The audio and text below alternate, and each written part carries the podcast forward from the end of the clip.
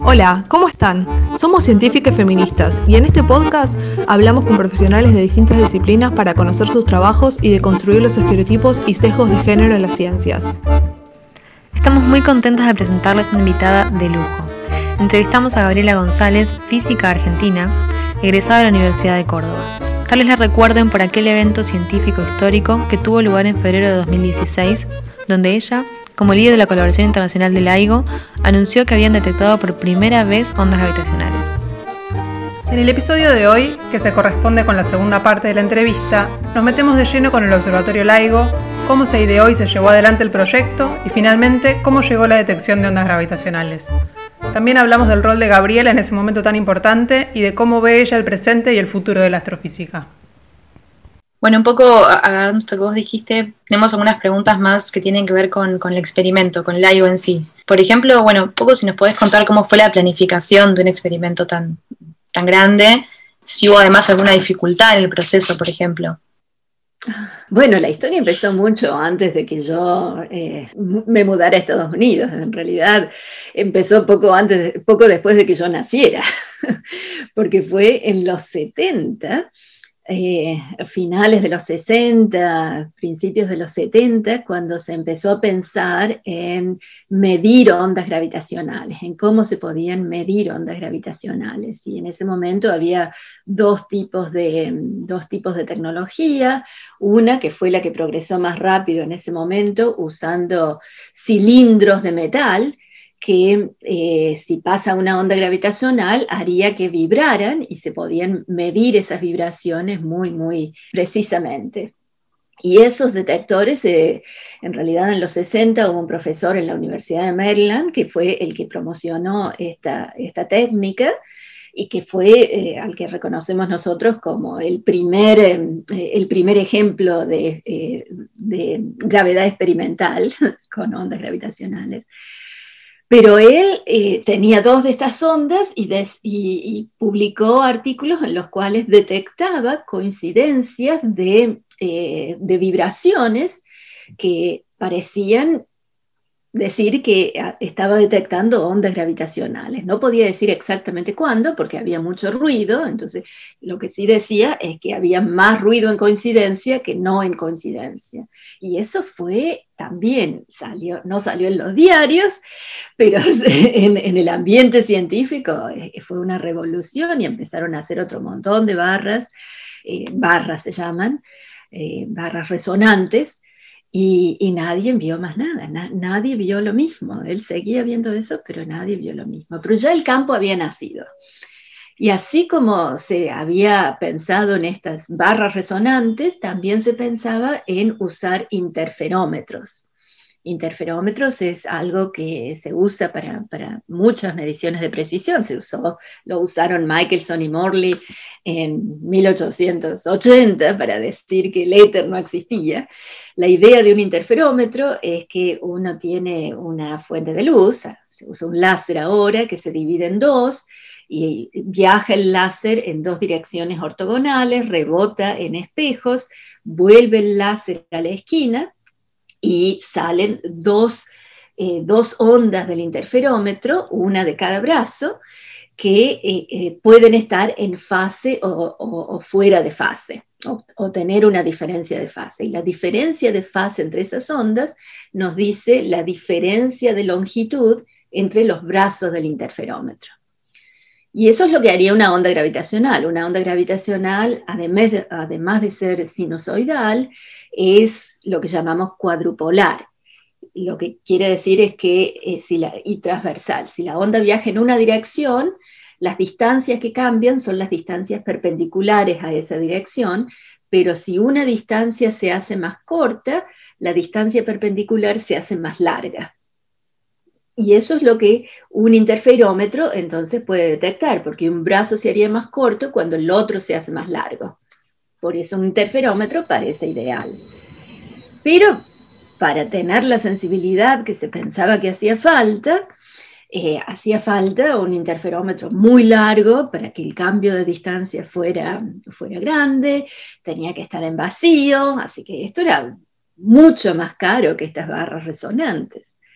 Y en los 70 se empezaron a hacer prototipos, se empezaron a hacer estudios en MIT, Ray Wise fue el que, el que tenía estos estudios, estos, estos diseños, convenció a Kip Thorne en Caltech, un científico que era entonces ya muy famoso, era una de, las personas más jóvenes que había sido admitida a la Academia de Ciencias de Estados Unidos, así que tenía una, una influencia muy grande.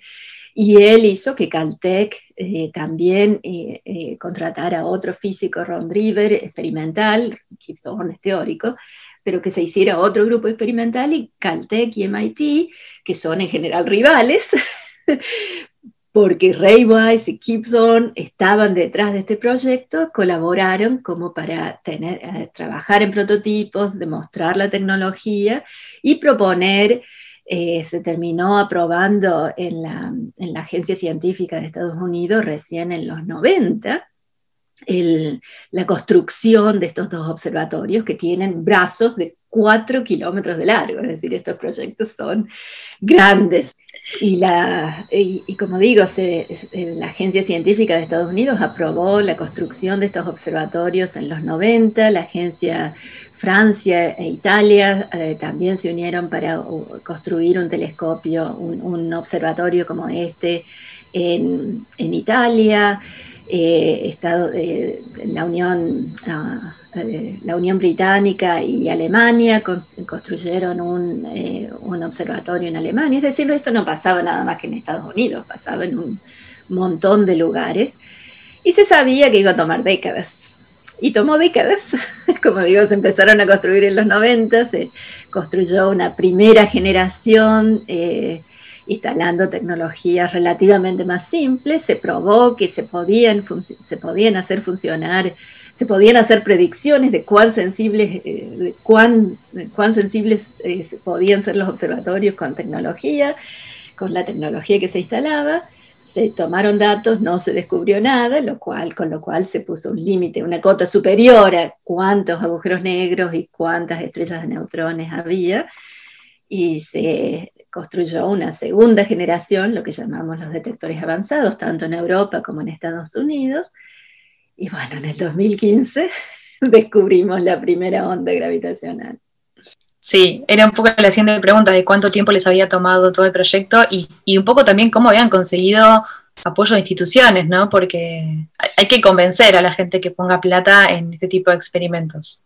Sí, sí, en esto se reconoce muchísimo a la Agencia Científica de, Estados Unidos, la National Science Foundation, porque apostaron a este proyecto y no lo dejaron caer. Sabían que iba a tomar décadas, sabía que iba a necesitar dos fases. Bueno, por supuesto, podría, la naturaleza podría habernos sorprendido y haber detectado ondas con la primera fase la, detección de agujeros negros fue una sorpresa porque no contábamos con eso, pensábamos que nos iba a tomar más tiempo porque estábamos apuntando a estrellas de neutrones que descubrimos en el 2017. Pero, eh, pero la agencia científica eh, le puso dinero a esto y además desde Caltech y MIT también eh, em, le contaban con que muchos otros grupos también ayudaran. Muchos otros grupos en Estados Unidos se, se hizo una colaboración científica que era no Caltech y MIT nada más, sino Caltech y MIT. Y ahora la colaboración científica del AIGO tiene más de 100 instituciones en 20 países, más, 1.300, eh, personas, entre científicos, ingenieros, estudiantes, eh, cuando se creó en el 97, éramos, y estaba, estaba yo allí, estaba empezando una, estaba empezando como profesora, no, no donde estoy ahora en la Universidad de Luisiana, sino en la Universidad de Pensilvania. En el 97 éramos unos 200 miembros en unas 20, 20 o 30 instituciones porque había muchas en Europa. La colaboración que había construido el observatorio en Alemania, esa colaboración británico-alemana, se unió, eh, formó parte de esta colaboración del AIGO desde el principio.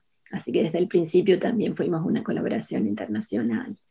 Y eso también hizo que, que hubiera mucho apoyo, porque éramos muchos involucrados en esto, no eran nada más que una o dos instituciones juntarse siempre, siempre ayuda.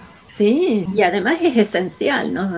Esto no se podría haber hecho con Caltech y MIT solos, ni con, ni con 10 instituciones solas. Claro. Entonces, en la primera fase no pudieron medir nada. En la segunda fase hay algún proceso de, de actualización, de mejora de los, de los detectores, imagino yo y ahí prenden el detector y se encuentran, medio que se encuentran con las, con las primeras ondas, ¿no? Es medio rápido que pasa ese fenómeno. Sí, fue, nos tomó muy de sorpresa. En realidad veníamos preparando para eh, eh, tomar datos, no esperando a, a tener la sensibilidad que queremos tener, que todavía no la tenemos instalamos láseres nuevos, espejos nuevos, los espejos están colgados de de péndulos cuádruples, de sistemas de aislación sísmica muy sofisticados. Se instaló todo eso, se terminó de instalar, se empezó a instalar en el 2010, se terminó de instalar en el 2014. Y, en el 2014 eh, se, eh, empezó a, a, bloquear, no sé, creo que no hay una palabra en castellano, pero bloquear quiere decir que hay muchos espejos, no son nada más que los dos espejos que están a 4 kilómetros de distancia. Hacemos que la luz vaya y vuelva entre dos espejos en cada brazo. Tenemos otros muchos espejos que, manipulan la luz de manera de tener la sensibilidad que queremos, pero eso también quiere decir que tenemos que controlar la posición de los espejos para que todas estas cavidades ópticas donde la luz va y vuelve estén resonantes, la luz vaya y vuelva pero con interferencia constructiva. Y para eso necesitamos que los espejos estén a la distancia correcta. Entonces tenemos que, tenemos que saber dónde están los espejos y sabemos eso por señales que sacamos en fotocélulas y tenemos que empujar los espejos para que empujarlos al lugar correcto. Y esto se llama sistemas de control que son complicados porque son muchos, tenemos miles de sistemas de control para controlar todas las cosas que necesitamos controlar y tienen que andar todos. Si hay uno que no anda, ya se arruina todo. Así que el, problema que no es solo de ingenieros, estos son físicos, ingenieros, técnicos, todos trabajando juntos, gente joven, gente, necesitas de todo, necesitas gente con ideas nuevas, necesitas gente con experiencia, necesitas todos trabajando para poder hacer andar a esto. Y solo cuando lo podés hacer andar, cuando están todas las cavidades controladas, tenés una señal en una fotocélula, en una fotocélula, que es proporcional a la onda gravitacional, que es proporcional al, cambio, de, al, cambio de distancia entre los dos brazos, pero solo cuando el detector es operacional. Y eso pasó en el 2014 y ya habíamos hecho planes en el 2012, 2013 de decir, bueno, no vamos a esperar a tener la mejor sensibilidad que esperamos porque eso nos va a tomar años. Así que habíamos dicho en el 2015, si estamos, si tenemos una sensibilidad tres veces más de lo que teníamos antes, queríamos ser diez veces mejores de lo que habíamos tenido en la primera generación. Si tenemos una sensibilidad de tres, tres veces más, entonces vamos a tomar datos por unos pocos meses, por unos tres meses y después trabajamos más en mejorar la sensibilidad y tomamos datos por seis meses. Y habíamos planeado este ciclo de, tomar datos, pero pensábamos, de nuevo, las únicas predicciones certeras que teníamos eran de estrellas de neutrones y pensábamos que no íbamos a detectar esas hasta la segunda o la tercera ah, vez que tomáramos datos. Y cuando estábamos calibrando, estábamos haciendo todavía estudios de calibración y de sensibilidad del detector, en lo que llamamos una, no una, no, estamos tomando datos todo el tiempo, sino que estamos tomando datos cuando podemos mientras hacemos estos, estos test. En esos, en esos, esos días, una, una noche en realidad, una mañana tempranísimo, era todavía de noche en los, en, en Luisiana y en Washington, el estado de Washington, donde están los detectores, apareció una señal. Eh, cuando se tomaban datos, cuando estaban los dos detectores prendidos operacionales, eh, se, se, probaban, se estaban probando los, los análisis de datos que se hacían con computadoras y las computadoras produjeron automáticamente esta página de internet en donde decía, acá hay un candidato, acá hay una señal en coincidencia. Y cuando miramos la señal, era una señal que se veía eh, en lo que nosotros llamamos a simple vista, en un, eh, por ejemplo, en un espectro, de, en un espectro donde uno pone un color como función del color representando la amplitud en función de tiempo y frecuencia, eh, se veía, se veía y era la misma en Luisiana y en y en, Washington. Y de las frecuencias podíamos ver que no eran estrellas neutrones, estos eran agujeros negros, pero estos agujeros negros que les decía antes que tienen que tenían 30 masas solares, no se sabía que existían. Los agujeros negros eh, eh, de, masas solares, se dice, porque hay agujeros negros masivos en los centros de galaxias, pero esos ya se forman de otra manera y a esos no somos sensibles porque son demasiado grandes. Pero de estos agujeros negros que, se, que habían sido estudiados con astronomía de rayos X, los más grandes que se conocían eran menos de 20 masas solares. Y estos tenían los dos, más de eso. Me imagino que empezaron a sonar teléfonos por todos lados. Lo primero que pensó todo el mundo, incluida yo, eh, es que alguien, nos, uno de los científicos, eh, eh, había inyectado esta señal. Era una broma. Era una broma, sí, sí, porque en realidad hacemos esas cosas para testear el, el, interferómetro y la sensibilidad, nosotros simulamos ondas gravitacionales moviendo los espejos para ver si la vemos como esperamos verla. Pensábamos que era algo así. Qué emoción, lo contás y me, debe ser súper emocionante, ¿no? Porque aparte dedicas toda una vida a algo, ves la construcción de todo el interferómetro y de repente... Bueno, yo te tengo que decir que en ese momento yo era la, la líder de esta colaboración y lo que yo tenía era terror. Terror de que, de que esto no, fuera cierto. Bueno, primero de que fuera una broma, eso lo descartamos, lo descartamos rápido. Empezamos a ver otras maneras, a lo mejor era alguien que había hackeado el sistema, eh, estudiamos todas esas posibilidades, pero como teníamos tan poca experiencia con el detector, teníamos que estar seguros de que esto no fuera un tipo de ruido que hace el detector que se parece a ondas gravitacionales, pero no son, no teníamos la suficiente experiencia como para descartar eso. Y este campo de ondas gravitacionales, ya les decía, en, los 60, en los 70 ya había tenido este, este anuncio de descubrimiento que después no se pudo confirmar.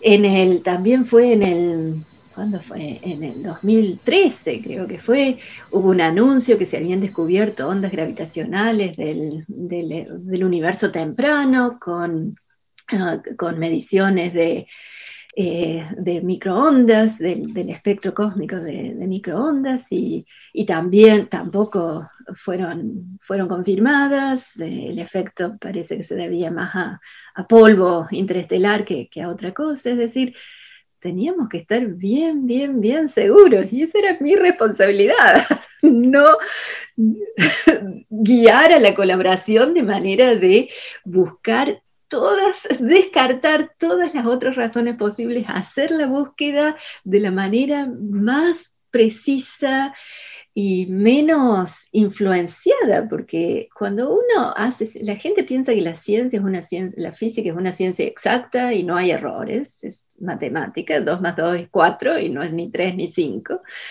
pero no, no es tan así. Eh, en, física uno tiene que considerar eh, probabilidades y lo que uno tiene que medir es la probabilidad de que algo sea astrofísico o que sea ruido. Y cómo calcular esa probabilidad es un cálculo que uno diseña dependiendo del experimento. Y al diseñar el cálculo uno está introduciendo los prejuicios que nosotros tenemos. y los mismos, los mismos sesgos, claro. Claro, claro.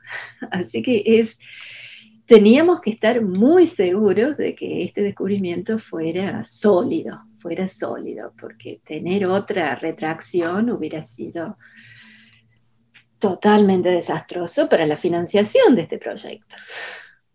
Y ahora que la descubrieron, entonces, ¿cuál es el futuro? Entiendo, bueno, que tienen todo un campo por explorar, ¿no? Aumentar la sensibilidad y un montón de cosas. Eh, solo el comienzo, esto me imagino, ¿no? Sí, sí, a mí me gusta decir que con con astronomía. La astronomía empezó cuando Galileo apuntó su, telescopio a, mirar, a, descubrir lunas alrededor de otros planetas. Y ahora, 400 años más tarde, estamos construyendo nuevos telescopios, telescopios ópticos del mismo tipo, pero muchísimo más avanzados. Lo mismo va a pasar con, ondas gravitacionales. Todavía no tenemos la sensibilidad que, que, que queremos tener con la tecnología, pero ya tenemos, eh, ya estamos instalando nuevas tecnologías en estas, en los observatorios, también en los observatorios europeos, se están construyendo nuevos observatorios, uno en Japón, que, que la próxima vez que tomemos datos, eh, probablemente tomemos datos con ellos también, así que vamos a hacer cuatro observatorios tomando datos juntos. Eh, hay un observatorio en construcción en India, todos estos con eh, tecnologías similares. La tecnología de Japón en realidad es bastante distinta porque usa bajas temperaturas y está dentro de una montaña, lo cual hace que el ruido sísmico sea menor, pero la sensibilidad va a ser parecida porque en otras cosas son, son más simples pero tenemos ideas de cómo mejorar la sensibilidad tanto en los mismos observatorios como construyendo nuevos observatorios. Ya tenemos planes en construir lo que llamamos observatorios de tercera generación o detectores de tercera generación con interferómetros que tengan 10 o 40 kilómetros de largo en vez de 4. Qué ambicioso. Pero además, eh, esa primera detección fue en el 2015, en, septiembre del 2015, en diciembre del 2015 ya teníamos la segunda, así que ya eso nos hizo, nos hizo respirar un poco más tranquilos, porque tener una sola nos, nos ponía muy, muy, muy nerviosos. Y, desde entonces eh, publicamos hace, hace un par de meses recién eh, eh, los últimos resultados de la tercera, la tercera vez que tomamos datos, que empezamos en abril del 2019, terminamos en marzo del 2020 por COVID, íbamos a tomar un, datos un mes más, pero cerramos por, por el COVID. Y, y ya con los datos analizados de los primeros seis meses de, y, los, y las tomas de datos anteriores, tenemos 50 detecciones. La mayoría de colisiones de agujeros negros, pero tenemos tres colisiones eh, de estrellas de neutrones y una, bueno, una de una estrella de neutrones y de un agujero negro y otra de un agujero negro y, un, y otro objeto que tiene más de tres masas solares, que es lo que se piensa que es la la máxima masa que puede tener una estrella de neutrones, pero menos de cinco masas solares, que son los agujeros más chicos que se han visto en astronomía de, con rayos X. Así que eso, es una estrella de neutrones muy pesada o un agujero negro muy liviano. O algo nuevo, desconocido. O algo nuevo, así que estamos, estamos buscando más. Qué emocionante. en la, en la frontera, estar en la frontera del conocimiento, ¿no? Sí, el otro, eh, yo sé que yo hablo mucho, así que espero que no, no, pero por favor. esto sale muy largo, pero eh, para mí, el eh, por supuesto, el primer descubrimiento fue emocionante, tremendo, además revolucionario en, entender agujeros negros. Ahora tenemos una visión totalmente distinta de, la población de, agujeros negros, de la taxonomía, como se dice, de agujeros negros. Pero eh, hubo otra detección, la primera detección que tuvimos de estrellas de neutrones, que fue en agosto del, eh, el 17 de agosto del 2017, que en Argentina es un día patrio, pero internacionalmente no. en ese día se midió la colisión, la primera colisión de dos estrellas de neutrones, pero además a una distancia en, términos astronómicos muy cerca, a solamente 130 eh, millones de años, de años luz. La primera, la detección de agujeros negros había sido 1.300 millones de años luz. Esta era nada más que 130 millones de años luz. Y, era, ah, pero al ser de estrellas de neutrones, eso quería decir que la, la colisión debería haber producido ondas electromagnéticas y apenas dos segundos después de que nosotros, eh, eh, que los detectores midieran la colisión de agujeros negros, había dos satélites que miden rayos gamma que detectaron un, exceso de rayos gamma. Con, con, localización que era consistente con la que nosotros teníamos. Y nosotros teníamos buena localización porque estábamos tomando datos con tres detectores, con el detector europeo.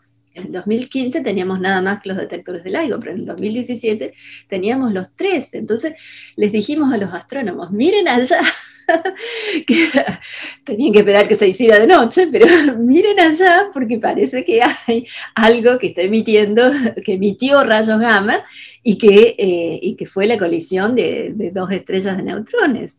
Y miraron en las galaxias que se localizaban a esa distancia en ese lugar en el, en el cielo y encontraron un puntito brillante que duró nada más que un par de días que primero, nunca me acuerdo si fue primero azul y después rojo, primero rojo y después azul, creo que primero fue azul y después rojo, y, después se detectó en, ultravioleta, y después, como 10 días después, empezó a emitir en rayos X y en radio.